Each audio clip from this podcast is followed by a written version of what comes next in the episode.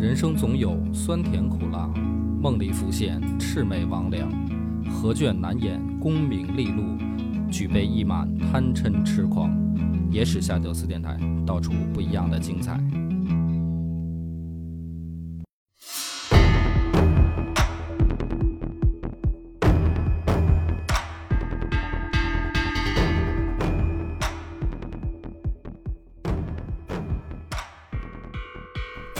欢迎收听《野史下酒》，我是主播恶把波。老三仔，今天这集咱们就要讲到瑰丽盛唐的大结局了。这集故事开始的时候是在天宝十四年的六月，突然呢接到了一封安禄山的报告。报告里面呢说了这么一件事儿啊，说我最近新得着三千匹宝马，啊，这不错，我打算呢给皇帝陛下进献过去，然后我呢再跟着这马呀、进趟京，见见您老人家是吧？咱俩这个乐呵乐呵叙叙旧。报告上来以后呢，就给他回了一封诏令，就是说啊，十月你再来，现在没必要，太早，六月份，等十月来来了以后呢，朕在华清宫给你新凿了一个这温泉，你这来这儿你好好给你洗一洗啊，乐呵乐呵。说这个还没弄好呢，所以不着急，你再等四个月。然后呢，就派冯神威把这个信儿啊，等于带回去给安禄山。说带回去以后呢，时间到了，一来一往啊，两个月了。没有。说这冯神威就说啊，说安禄山接到这封手诏以后啊，坐着不起来接诏，呃，神态表情很傲慢。他说是是什么事儿啊？啊，念吧，就这样。一般大家接到说皇帝手诏都得哎跪下说听听嘛，他还不他坐着，坐着以后听完了以后呢，也不是什么谢恩什么的啊，就是说那个皇帝最近怎么样啊？然后冯神威说挺好的，都一切都不错。然后说安禄山就直接说行，知道了，你下去吧，就没再搭理冯神威。然后过两天呢，就说冯神威就说你走吧，回京吧，我知道了。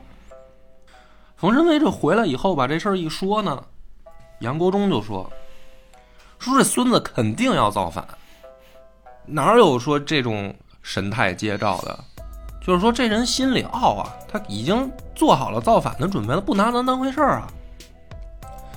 李隆基呢就想说，安禄山这个人没什么文化嘛，之前呢就是要太亲近，可能不懂礼数啊，胡人嘛，造反肯定不会的，造什么反啊，就不相信。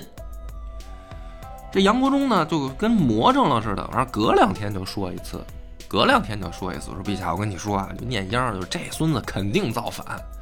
啊，你想吧，他这也不尊重你啊，手里面有个兵权，反正他就这么越说吧，李隆基越不信。这李隆基就是进入了一种什么呢？就是先入为主说啊，你杨国忠说的这事儿就不准，就是你越说我越不信。然后呢，这老哥就真的跑到华清宫挖温泉去了，啊，这不是跟人答应好了十月份让人来泡汤吗？到了天宝十四载十一月的时候，他这儿正监督正挖着呢啊，挺累。说今儿歇会儿吧。哎，听说这个华清宫后面这个梅花啊，含苞待放，到季节了。哎，说咱们呢今天开个 party，搞什么呢？我呢击节鼓，就是敲鼓。他这个也是一个呃小惯例了，就是每到梅花开放的时候啊。他们就搞这种歌舞表演，意思是什么呢？就是用这个音乐让这花快点开。所以这点好玩意儿都让日本人学走了啊！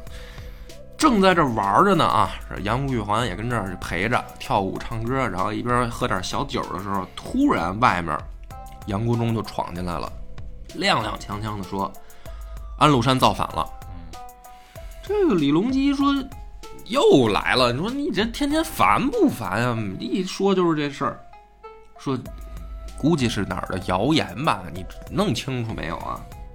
杨国忠这回说，河北的郡县全都已经反叛了。说这难道还不算造反吗？已经起兵了。消息是哪儿来的呢？这这是我怎么没听着呢？结果他还没反应的时候，这杨玉环在旁边就说啊，说安禄山跟您老人家已经像父子一样了，这情分这么深厚，我觉得他应该不会造反。咱就说他想造反啊，他儿子安庆宗就在长安，就在京城。他要是造反的话，连儿子都不要了吗？这李隆基再一想，说这贵妃说的也有道理，说估计又是谣传，因为杨国忠你吧，你就老觉得他要造反，所以你听点风就是雨。啊，说这样吧，你出去调查一下，出京派人调查一下，啊，要是你调查的人证据确凿，那说明他真反了，要不然就又是谣传。这这段时间老听这信儿，都听得耳朵都起茧子了。不是，那李隆基这么听，他就不能派别的人去调查？他也相信杨国忠啊，啊，这两个人都他都相信嘛。所以实际上是什么呢？实际上是安禄山真的已经造反了，已经河北郡县都已经出兵了，该反叛的都反叛了。到这种情况下，消息传到京城，又过了一天，太原的人，等于山西那边的人传来消息说，确实他们造反了。李隆基才相信，那就河北都已经丢了。然后这个时候呢，李隆基着急了，赶紧就找姚国忠，咱得商量啊，这事儿怎么弄啊？哎，李国这个杨国忠反而啊，面露得色，就是那种啊，说，你让人家不信。哎，你不是不信我吗？你看我是不是说准了？哎，你说我是不是说准了吧？这事儿。然后呢，这个李隆基就开始慌了，说：“你先，咱先别说你说不说这准的这事儿啊，他现在造反了，咱怎么办啊？”杨国忠就说啊，说。我早就猜他要造反，但是呢，他想反，他手下的将官士兵不一定想反，所以啊，我再说一个预言，就来劲了啊！我料他不出旬日就得死，他想反不一定人家想跟着他反。这李隆基一听呢又高兴了，那你上一回说准了，那看来你有准备啊。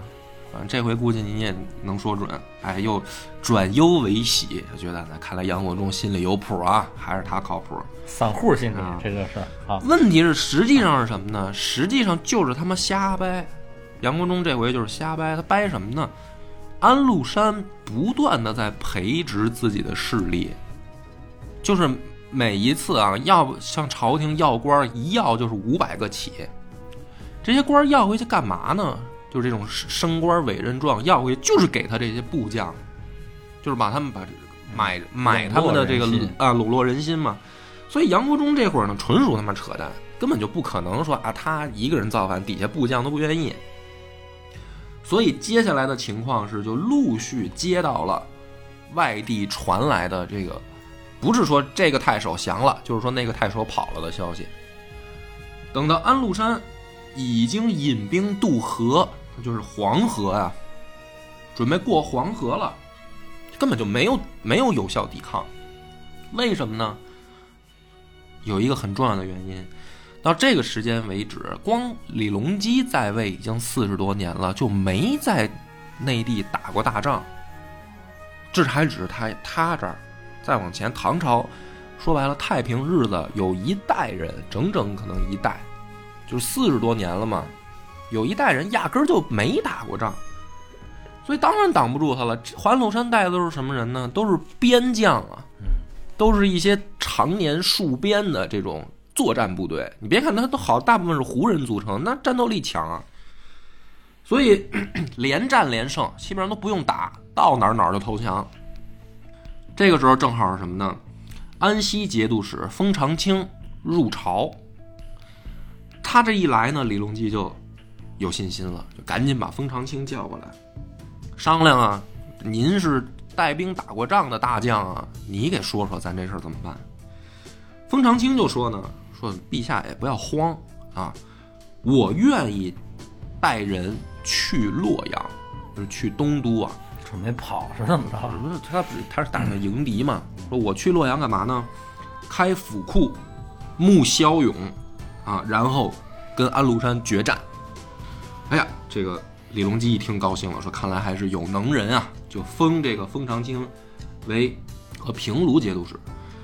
然后说兄弟，你到了洛阳，啊，不管怎么着，你给我个信儿，是行还是不行啊？让我也放点心。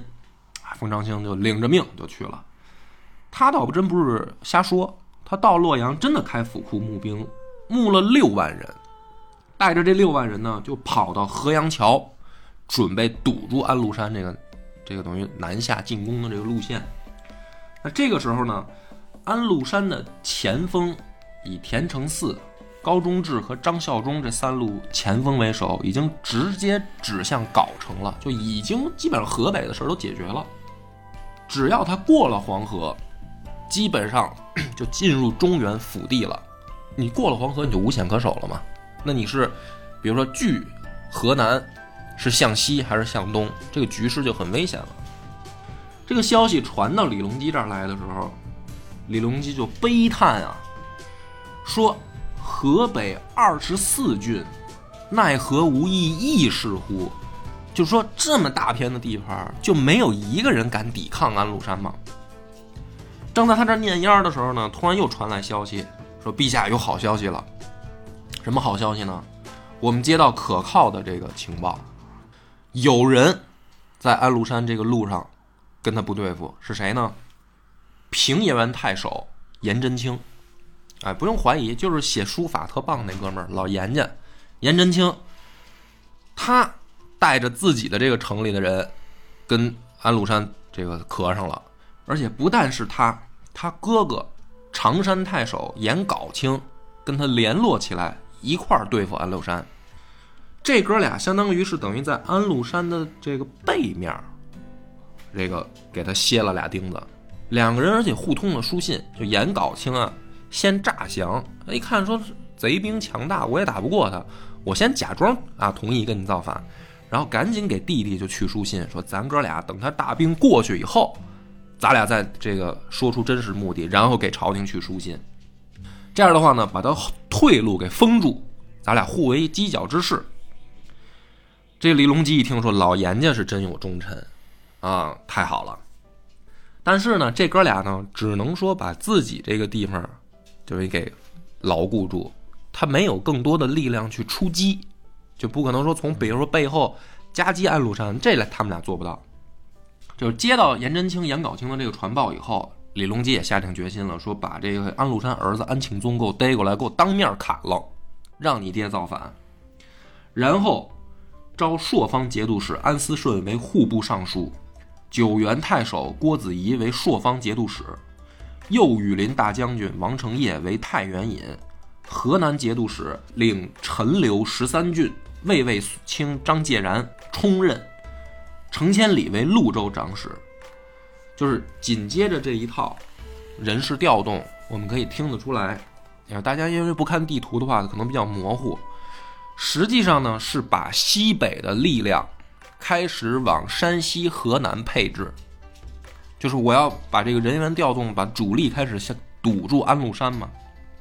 然后呢，让荣王李绾为元帅，左金吾大将军高仙芝为副帅，在京师募兵十一万，号为天武军，正式准备出兵，就是从长安出兵。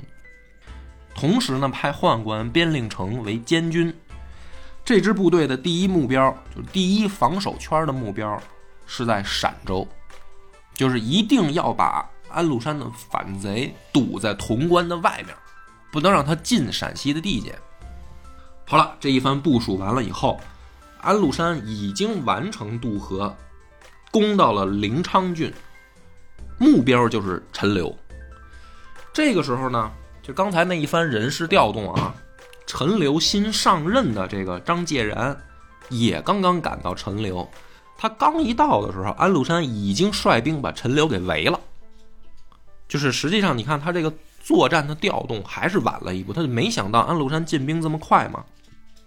等到围了以后呢，陈留这边的人也就反了，就知道这安禄山猛啊，打不过啊。张介然等于刚进陈留，刚到位，还没布置防守呢，这城就丢了，然后就被安禄山给擒了。擒了以后呢，安禄山就问说：“你哎，新上任啊，干嘛来了？最近长安情况怎么样啊？”张介然就骂。说你啊，蹦跶不了几天了。我告诉你，你儿子安庆宗刚刚在我来之前已经被砍了，啊，朝廷这回已经认清了你的面目了。安禄山这回真急了，啊，他说了一句特别无厘头的话，说我有何罪，乃杀我子？这个在史书上呢一直不太被人理解，咱们先放在这儿啊，就是说这个人造反了，还觉得自己没罪吗？难道？然后杀尽陈留城，屠城，报私仇，报私愤。你不是杀我儿子吗？行，我他妈就屠城。然后引兵向荥阳。荥阳太守叫崔无弼，是条汉子，准备带兵防守。但是这一幕就更滑稽了。之前的人是见着安禄山就投降，这好不容易碰上硬茬了吧？就是正面准备刚啊。崔无弼的这些手下的将官士兵爬上城楼，在城楼上准备布防。对面呢就敲进军鼓，安禄山的部队就准备攻城啊。就看见防守部队的人就从城上面自己就掉下来了，吓得啊腿软，就从城上面掉下来了，就没没打过仗啊。所以这种情况下，你就别想着说抵抗能有什么用。崔无弼直接就被逮了。逮了以后呢，就让安禄山给宰了。然后这个时候，封长清带着自己的手下，终于撵上安禄山了。两军对垒，本来以为说从作战能力上来讲，封长清应该跟安禄山有一拼吧。结果是什么呢？封长清这十一万人，都是一些地痞无赖、流氓小偷、强盗、强奸犯啊，什么就这种人，人看起来多。都是乌合之众，一对垒一交锋，根本就不是人家对手。打的封长清是先躲回洛阳，接着洛阳也丢了，然后封长清就接着跑，一直跑到哪儿算是躲开安禄山的追击了呢？跑到陕州了。就封长清等于从洛阳一路就跑到陕州来见着了高仙芝。按理来说呢？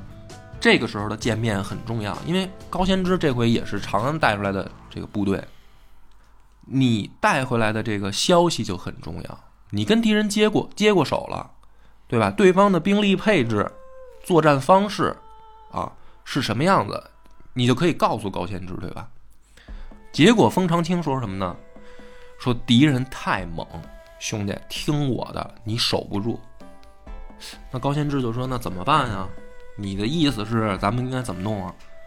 封长清说啊，陕州你肯定守不住，干脆你直接带着，你不是十一万人吗？我刚才还讲错了，封长清是六万人，高仙芝是十一万人。说你带着这十一万人啊，直接回潼关，潼关有地理优势，啊，咱们利用地理优势就能守住了。高仙芝呢也算是宿将啊，还挺听劝，就想说，那你见过敌人啊？再说我看见了，你败的够惨的，六万人让打的毛都不剩回来了。说那看来确实敌人很猛，那行，我听你的。这哥俩呢，等于带着十一万人就从陕州就直接退回潼关了。退回去以后呢，河南的这个地界上就又开始了接连的投降，守不住啊，见着就望风而降。等安禄山。带着自己的这个部队进入到洛阳以后，就开始兵分两路，一路呢让自己的大将崔乾佑带一路人马，准备入关，就是你先去把陕州给我拿下，作为前哨基地，然后咱们就可以向西进攻潼关了。另一路呢以张通悟为首，往东，往东是干嘛呢？山东地界。那么这次分兵呢？从战略上来讲，西边你就算打不进潼关，你也把官军给我堵在西面，让他来不了洛阳。就战略目标是你打不进去也可以，你堵住他，给我争取时间。我的另一路往山东去，只要再把山东全境拿下，河北、河南、山东拿下以后，我就还有一个可以选择，我就继续在潼关跟你对垒，或者在陕州跟你对垒。然后往南下发展。那如果这个情况一旦实现，基本上唐朝就算完了。就你这一路是哪儿怎么抵抗？在这个情况最危急的时候，山东又出忠臣了啊！吴王李治在东平连着济南太守李遂又斩东路军的统帅张通武，就等于把这个安禄山东向山东的部队的头领直接给干掉了。干掉了以后呢，山东暂时就算安全了。消息再次传回长安，于是下令，我要亲征。他早就应该这样啊，他早就你说，其实大家听听故事人都是都是这个感觉，就是这李隆基这个太平天子当的当的时间长了啊，连血性都没了对呀，他以前多狠呀，跟太平公主斗。啊，对啊，所以这个时候那么轻信别人？这个时候啊恢复血性了，但是他要出征呢，就得留人家看家啊，就是留谁呢？留太子，太子监国。按理来说这个事儿没什么问题，结果杨国忠大吃一惊。杨国忠吃啥惊呢？他是这么想的：我们家跟太子一直就不对付，这要是老李头走了，这小李肯定整我。怎么办呢？就是赶紧回家跟他这俩姐姐，这国国夫人和这个韩国夫人商量说怎么办啊？咱现在老李头要走了，咱可怎么办？这俩大姐呢出一招，说他这还不简单，赶紧进宫啊！我们俩跟妹妹说呀，说别让老李头走啊，这外面兵荒马乱多危险啊！这俩老娘们连夜就跑进宫，找杨玉环就说说，千万不能让陛下走啊！然后这个杨玉环就开始作妖，啊，这披头散发，也不化妆了，而且口衔黄土，故进去以后就哭。听说你要走啊，你可不能走啊！你这出去了多危险啊！哎呀，我这舍不得你，我害怕，哦，我这一人睡不着，怎么着？这一通，这这这李隆基呢，就就心软了。哎呀，说也是，我也好长时间没打过仗了，这我行不行啊？我再想想吧。好死不死呢，这个时候边令城回来了，就是那太监，他不是监军吗？他回来了，他回来说什么呢？他说封长清战败，搞得高仙芝未战，他们两个连陕州都不守，直接就退回潼关了。说这么下去，咱们这等于这大军就完蛋了。这李隆基一听呢，也慌了，说哪有这样的？说打都不敢打。说这样，你回去，在军中直接给我把这两个货军法从事。然后这个边令城呢，带着唐玄宗的命令就回到潼关大营，进去以后直接就把封长清斩了，然后宣读诏令，说什么呢？说高仙芝你避战不前，而且贪污军饷，啊，这命令下来了，准备受死。高仙芝就傻了，说说我遇贼既退，罪故当死。说，但是说我偷减军粮啊，贪污这件事儿，我哪儿干过呀？我没干过。边令城呢，这时候问了一个很有意思的问题，说你首先说你愿不愿意死？那高仙芝说是我退，我带兵避战，这我该死。说但是我死，我得我这罪状，我得我得说清楚了呀。边令成就说，反正都是死，你还在乎罪状干嘛？啊，你就说你没贪污，你就不用死了。你别废话了，然后直接给我拖出去砍了。军中将士啊，相就是相率呼冤，全都跪下说大将军不是避战，没有这个贪污。但是边令城不听，直接就把这个高仙芝也给斩了。斩了之后呢，就得找接替他的人啊，正好还有能人啊，朝中这时候还有，就让陇右兼河西节度使哥舒翰为兵马元帅。统兵六万支援潼关，大家要注意，这个时候等到哥舒翰带兵再来到潼关的时候，潼关的守备力量基本上在十七万人左右了。但是哥舒翰呢，他为什么在朝中呢？他养病呢，身体不行，因为他带病到了潼关以后呢，他管不了事儿。他说我身体不行，就把这个军务啊先委任委任给了田良秋。田良秋呢，原本是御史中丞，他是一文官，他也不会带兵，他就把这个兵权呢，步兵让李成光管，骑兵让王思礼管，就等于又把这兵权分了。结果这李成光跟王思礼呢，各自互相不服，因为也不是一个系统带出来的，这俩还互相不服，导致这潼关啊这十七万人接近二十万人，军心涣散，听谁的呀？到底这个副元帅不管事儿，病着呢。啊，这个真正管事儿的是一文官，他不会打仗。咱要说真会管事儿，这俩意见还不统一。这二十万人心想：嗨，反正他妈就在这儿守着呗。等到这个时候呢，安禄山已经在洛阳称帝了。然后紧接着他称完帝以后，就回去收拾颜杲卿。你不是不服吗？行，我弄你。这颜杲卿在这这常山，他能自己守住就不错了。这等到安禄山再回军抽他来，根本就挡不住。直接呢就被安禄山给抓住了。抓住以后，河北十七郡就等于又又失去控制了。安禄山呢就问颜杲卿说：“你啊，为什么反我？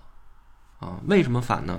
你原本就是一个范阳公曹，要不是我推荐你当判官，然后一直把你升到太守，你是谁呀？你凭什么反我呀？”结果呢？这颜杲卿哈哈大笑，他说什么呢？他说：“你本是瀛州一个牧羊的奴才，要不是天子让你当三道节度使，你安能有今天的荣宠？就你还骂我，咱俩谁他妈不应该造反啊？”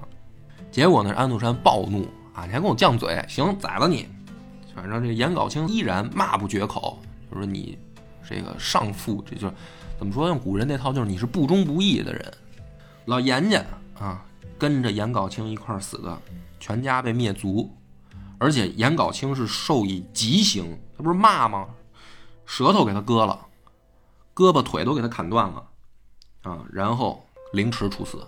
老严家上上下下三十多口一块儿都干掉，是难得的啊。大唐还有忠臣，但也因为这个皇帝不争气吗。搞完这个颜杲卿以后，啊，就准备让史思明收复常山，不是还有颜真卿的吗？啊，准备把河北这个唯一的两个钉子都拔掉。这个时候，朔方节度使郭子仪刚刚从云中马邑那边开东景行关，准备出兵。他他来他是西北地方的，他来的都有过程啊。朝廷的命令就下来了，说现在能倚靠的，因为潼关的大军不能动，他们要出击，万一要败了呢？谁他妈守潼关啊？就给郭子仪下令说：“你从河北境内这么夹击过去，打一个迂回，就靠你了，兄弟。”郭子仪说：“没问题啊，我来就是干这个的。”他说：“但是呢，我呢表荐一人，我手下还有一个能人，这个人叫李光弼。”说我想认他为先锋，从这个等于西北方向突入河北啊，收复失地。这个时候，朝廷基本上就已经说什么是什么，只要你打仗啊，你说什么都行。于是就把这个李光弼升为河东节度使，然后跟郭子仪分兵。这个李光弼呢，真的是有能力，跟史思明两个人打的算是有来有回，一路啊从常山开始。追着史思明打，然后中间呢，什么赵郡啊，和这个柏林城啊，这一路就把这个史思明赶到了嘉山。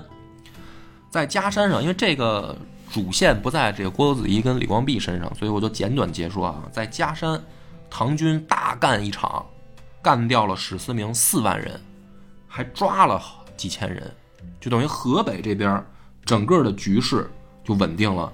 河北十余郡。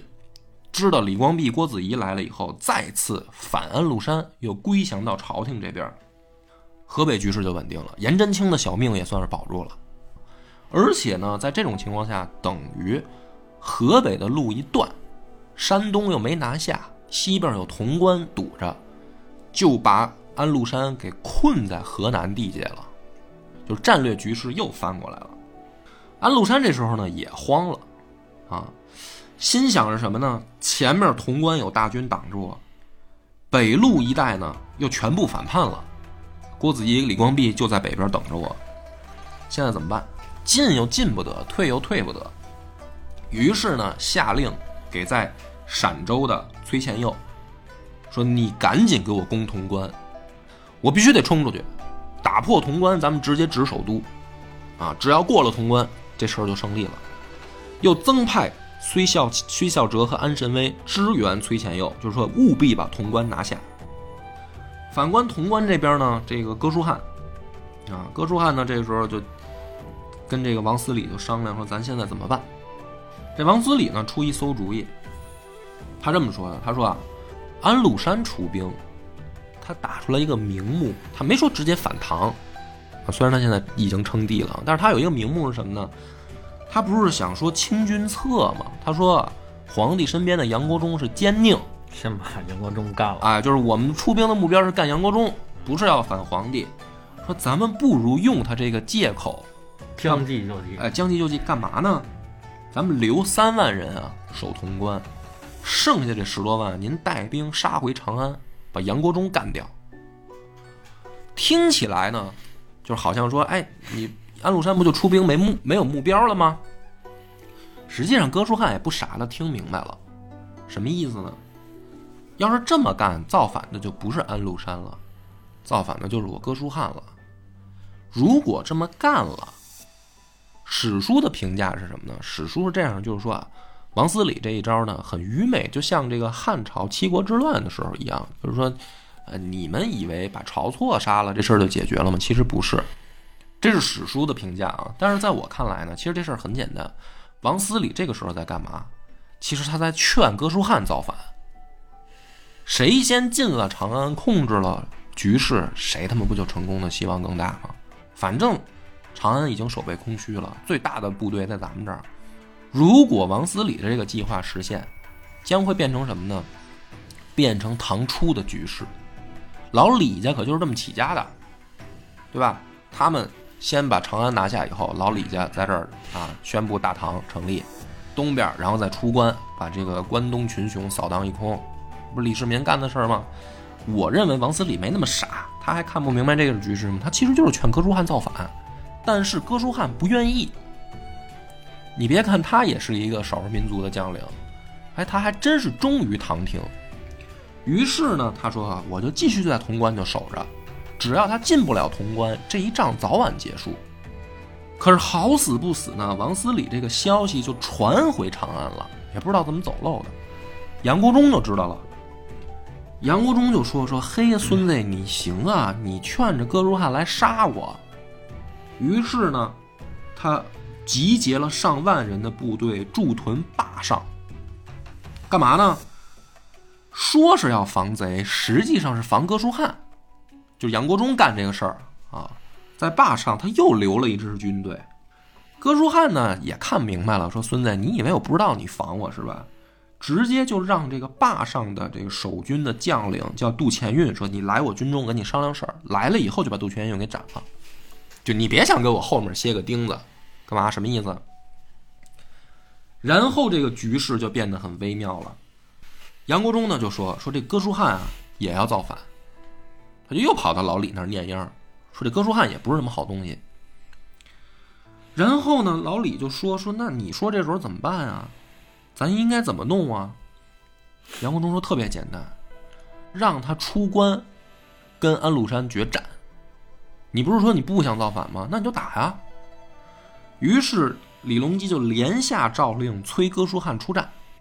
这个实际上就已经带有一丝这个试探意味，就是你到底要不要反？你听不听我话？守不守潼关已经变得不重要了。哥舒翰呢，就给他回信，说啊，现在的局势来说，安禄山想急着跟我决战，我在潼关是有地利优势的。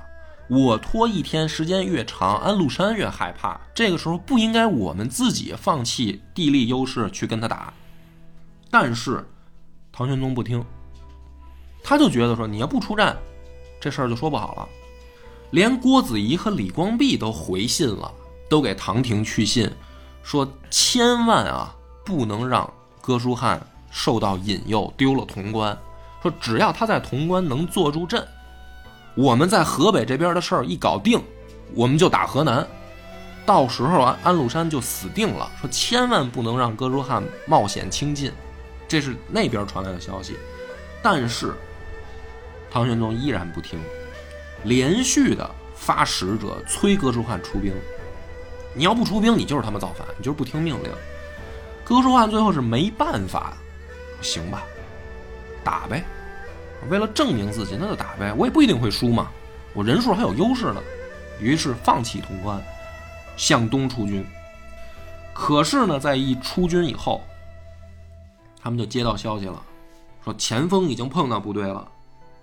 看到的是情况是，这个崔前佑手下的这个几千散兵游勇老弱病残，根本不堪一击。李隆基这个催他的时候，也接到了这个消息，所以他不停的催哥舒翰出兵，就是因为有前线军报传来说陕州啊。驻防的贼军已经溃不成军了，根本就是一些老弱病残。于是呢，这个哥舒翰手下的这个两个大将王思礼他们就产生了骄傲心态。我们有接近二十万人，前面是一帮老弱病残的这个敌军的这怎么散兵游勇，那就干呗。于是中了这个伏兵，被人家引到山谷里，两边门一关，狭窄的山谷上，然后。木石齐发，打的这个唐军首尾不能相顾，就前后军互相践踏。前面的人想出去，后面的人往前冲，十多万人就在这山谷里面让人包了饺子了。最狠的是崔前佑呢，他知道哥舒翰不在这支部队里，哥舒翰在旁边的高山上，于是崔前佑又分了一路兵，直接去奔着哥舒翰打。哥舒翰一看说：“行了，我也他妈被发现了，那就干呗，狭路相逢呗。”哥舒翰身边有几万的卫队，就从山上往下发起冲锋，结果崔前佑是在山下往山上顺风放火，直接就把这个哥舒翰的军队烧就烧死了一半。他不是在山上吗？等到哥舒翰啊突围出去，啊开始往西再跑，率兵进入关中以后，一点人。接近二十万的部队，他带回来的就剩八千，就潼关的大部分主力就没了。这个时候呢，他手下有一个部将叫火拔归仁，就说：“说元帅，咱现在怎么办？布防的力量不够了。”哥舒翰就说：“啊，说只有呢，我先回到关西收集部队，比如关中啊，还有来的。”有一些没跑了的，可能陆陆续续会跑回关来说：“我现在关西休整一下，我给你留点人，你先在潼关上驻守。”然后哥舒翰就走了。走了以后呢，这火拔归人就想说：“你他妈当我傻呗？你跑了，你让我守潼关，我守得住吗？我干脆，这火拔归人呢，就给崔前佑那边去信，我啊给你开门，我也不想跟你打。”我给你开门，而且呢，我为了表达忠心啊，我去关西把哥舒翰给你逮过来。于是呢，这哥们儿带着兵啊，就追到关西，跟哥舒翰说：“说那个大哥，我跟你说一事儿，这个封长清和高仙芝你认识吧？他们俩什么下场？你现在啊，要再不回潼关，你就是这下场。”哥舒翰也真害怕了。是啊，那哥俩他还没损兵折将呢，就被军中就给斩了。我现在二十万人，然后打的不到一万，我我是不是得回去呢？就在这个时候，这火拔归人就把哥舒翰给绑了，绑了以后直接就给送到安禄山那儿了。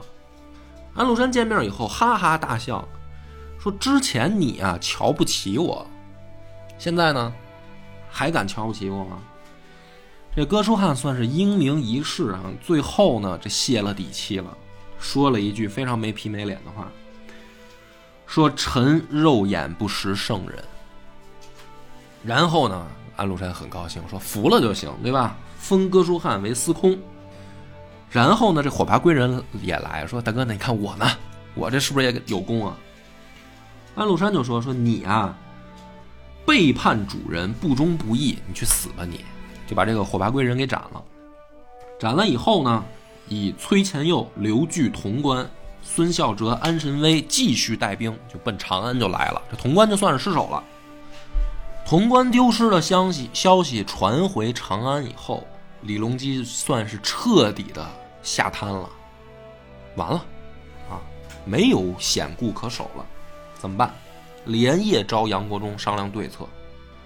等到第二天的时候。所有的这个朝臣也很着急啊，听说前线不利啊，今天上朝估计该该说大事了，咱们怎么办？长安怎么布防的事儿呗。等到大臣进到这个皇宫以后呢，就发现朝堂里面涌出来了一大帮的宫人，啊、就是什么太监、宫女，这些人披头散发就往外跑。这帮大臣也慌了，说今天上朝这什么情况？赶紧就拦住，就问说怎么回事？出什么事了？这帮太监、宫女也说不清楚，啊，模模糊糊的，就是说说皇帝和贵妃找不着了，不知去宫里边空了。大臣一下也乱了，整个这个消息传出来，长安就乱了。实际上是咋回事呢？昨天夜里，这不李隆基就找杨国忠就商量咱怎么办吗？杨国忠就说啊。长安肯定是待不了了，咱得跑，往哪儿跑呢？我有一地儿，咱回四川。我就是四川人啊，啊，我那边还有亲信旧部啊，咱回四川，四川天府之国，是吧？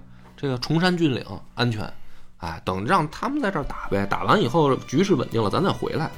而且跑归跑，还不能还不能泄泄露消息，密令龙武大将陈玄礼。准备了九百匹快马，就是带上宗亲贵族啊，什么贵妃呀这些，咱们连夜出逃。所以呢，等到宫中第二天百官来的时候，啊，准备上朝的时候，老李已经颠了，啊，已经跑了。跑的时候呢，这个路过府库啊，杨国忠还说啊，咱一把火把这个国库给烧了。李隆基说算了，别烧，为什么呢？说他进城以后啊，安禄山要进城肯定会抢。你抢呢，你让他抢到东西啊，他就没那么大气。你把这烧了，他什么都抢不着，他就得杀老百姓，就得抢老百姓。所以那个府库也别烧，留给他吧。接着跑啊，路过这个桥，过桥，杨国忠又说说咱把桥给他烧了，这样他他过不他过不来，他追不上咱啊。吕隆基就说：“哎，也别烧了。”他想追咱们，老百姓也想跑啊！咱把桥烧了，他是追不了，老百姓也跑不出去了。啊，算了，桥也给他留着吧。啊，这个时候呢，就这忠厚仁义这点劲儿啊，全上来了，一路就跑啊，疯了跑，跑跑跑跑，跑了一天一夜以后呢，没饭吃。他跑了急忙啊，匆慌没饭吃，怎么办呢？就下令说咱们这个。到各地就是地方上这个县啊，去募募集这个粮食。去的人这回来，这太监一说说啊，根本就募集不上来。说怎么回事呢？这县官早就跑光了，地方早就失控了。这怎么办呢？说那干脆找老百姓买呗。说这样，咱虽然没带粮食跑，咱不带着钱呢吗？拿钱买。结果是什么呢？金银珠宝花下去以后。老百姓手里也没什么好粮食啊，都是粗粮，弄点什么麻豆什么的，你就吃这个呗，粗粮。这帮皇子皇孙啊，连碗都没有，跑得太匆忙，连碗都没有，拿手捧着粗粮吃的一干二净。老李呢，一边吃一边哭，啊，说我也没想到能混成今天这样。你说我怎么弄的呢？我也不知道我怎么弄，怎么突然就变成这样了？等到夜里。就是跑了一天一夜，刚刚跑到这个金城馆驿，基本上就算是跑不动了，啊，说那咱咱就在这儿歇着吧。第二天起来，王思礼从潼关就赶过来了，听说皇帝跑了，咱得追啊，赶过来了。赶过来以后呢，说什么呢？王思礼就说啊，还能打，还不是没机会。说潼关败下来的没都死，长安呢也有一定的力量。我愿意回去回长安，收拾残军，顶住安禄山，这儿表忠心来了。老李说：“那有那好啊，那就靠你了。”他说：“反正我们是不回长安了，那就靠你了。”给王思礼呢加封为陇右河西节度使，说：“你就靠你回去了。”这个王思礼走之前，就找到龙武军大将军陈玄礼，就说了一番话，也是有点报私仇的意思。他说什么呢？说陈老哥。你想想，今天国家弄成这个样子，罪魁祸首到底是谁？陈玄礼呢？一个一个武人，他不懂。他说：“我也不知道。你觉得因为什么呀？”这王思礼呢，可能也是啊，这之前劝哥舒翰造反，这时候就劝陈玄礼。他说，就是因为这个杨国忠又来了。他说：“你想想，没这人，至于闹成今天这样吗？”说完他就走了，他也没说什么别的。陈玄礼就琢磨，说说的他妈有点道理。是啊，本来好好的，四十多年不打仗了，怎么今天就变成这样了呢？对我早就听说朝中这些人说杨公忠不是好东西，我看也不是什么好东西。等到第二天，他们在这个马嵬驿休整的时候，李隆基啊，就听见外面喊杀声连天，慌了，以为安禄山追过来了。赶紧呢，就让人去外面看看怎么回事看完回来，这个御史大夫魏方进就说了：“说不是敌军追来了，部队哗变了。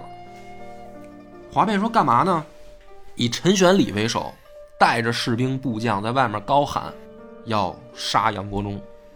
已经呢，把这个老杨家这杨国忠的国国夫人、什么韩国夫人抓起来都宰了。宰完以后呢？”还在外面喊，那李隆基说还喊那是干嘛？总不是要杀我吧？什么意思呀？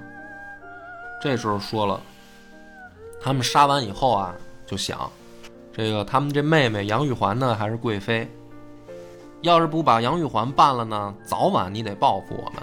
所以他们现在外面喊什么呢？他们想让你把杨玉环宰了。李隆基一听就傻了。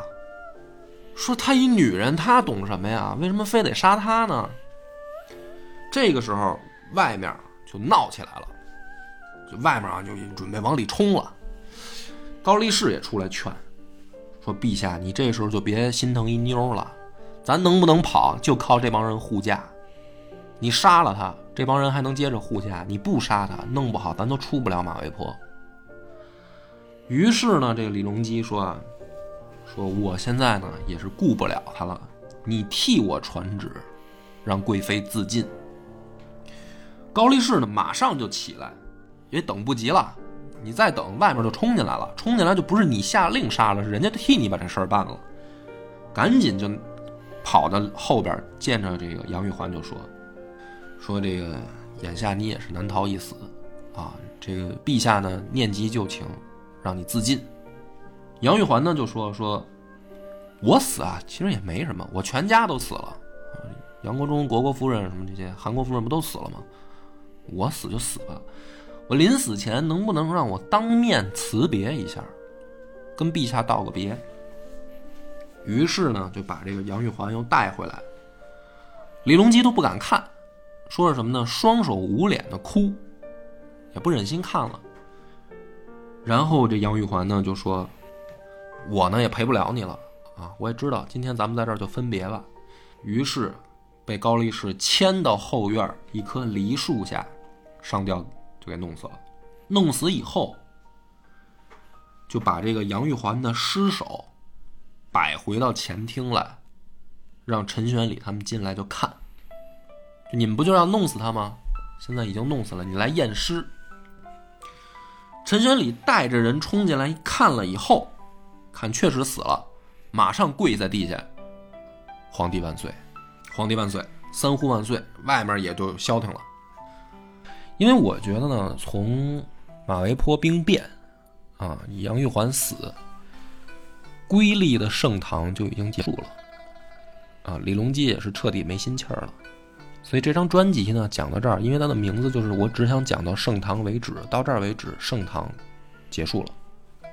那么回过头来再看整张专辑，咱们等于是从这个大唐建立，啊，李世民，一直讲到李隆基，瑰丽吗？其实你逼近史书来看，某种意义上来讲啊，也就没那么神秘了，也没有那么多姿多彩了。嗯，某种意义上来讲，李唐的这个兴盛是继承了隋朝的遗产，等于唐初。平定天下的时候，到他建国为止，就隋朝这末年到唐朝初年，人口锐减，隋朝留下了可能能吃起码十几年的粮食，然后到唐朝的时候变成能吃几十年，是为什么？因为人都死的差不多了。所以大唐一开始的时候气象万千，说是他是他什么这个整顿吏治这了吧那了吧，其实是什么天下凋敝，人都死的差不多了，所以看起来粮食很多，物物物资很丰富，实际上是一个废墟上重新建立一个国家的事儿。等到真正大唐的兴盛，应该来说啊，就得算到李隆基初期任用贤相。任用姚崇、宋璟他们的时候，大唐我觉得才真正的意义上的步入了正轨。那武则天的时候好不好呢？其实也不见得多好，因为政治内斗更严重，还老得对外作战。大唐本来在初年的时候，在李靖手下的时候，战斗力还是很强的。可是你看看到了武则天的时候，对外作战的时候，失利是经常的事儿。吐蕃吃过败仗，甚至高句丽一样吃败仗，所以在武则天那一朝呢，不能说他鼎盛，只能说他维持了统治。所以真正的鼎盛，实际上呢，就是到李隆基这一朝的初年，但是也太短暂了。等到他的就晚年的时候，开始一用这个李林甫、杨国忠的时候，又走下坡路。所以，所谓的那个瑰丽盛唐，如果你逼近历史去看，其实它辉煌灿烂的很短，就是那个开元那个一段时间。如果你放在整个唐朝的历史上，也像流星一样。等到安史之乱一爆发，后面就可以说惨的不能再惨了。全国最后等到安史之乱平定，然后再到唐末藩镇割据。人口又起码锐减了六七成，就是那个所谓大家想象当中的强大、绚丽、自信的唐朝，其实就是几十年，特别短。而这几十年呢，没延续下去，历史把他的罪由归结在了杨玉环、杨国忠身上，其实也不是，主要我觉得就是李隆基自己的问题。就算安史之乱爆发，尤其是咱们最后这一集故事讲的时候。他也不是没机会，他还是有机会，但是什么呢？每一次面临机会的时候，他都很牛逼的做出了错误的决定，就阵前斩将，任用小人，就是这些事儿，其实也赖不着别人，就赖李隆基自己。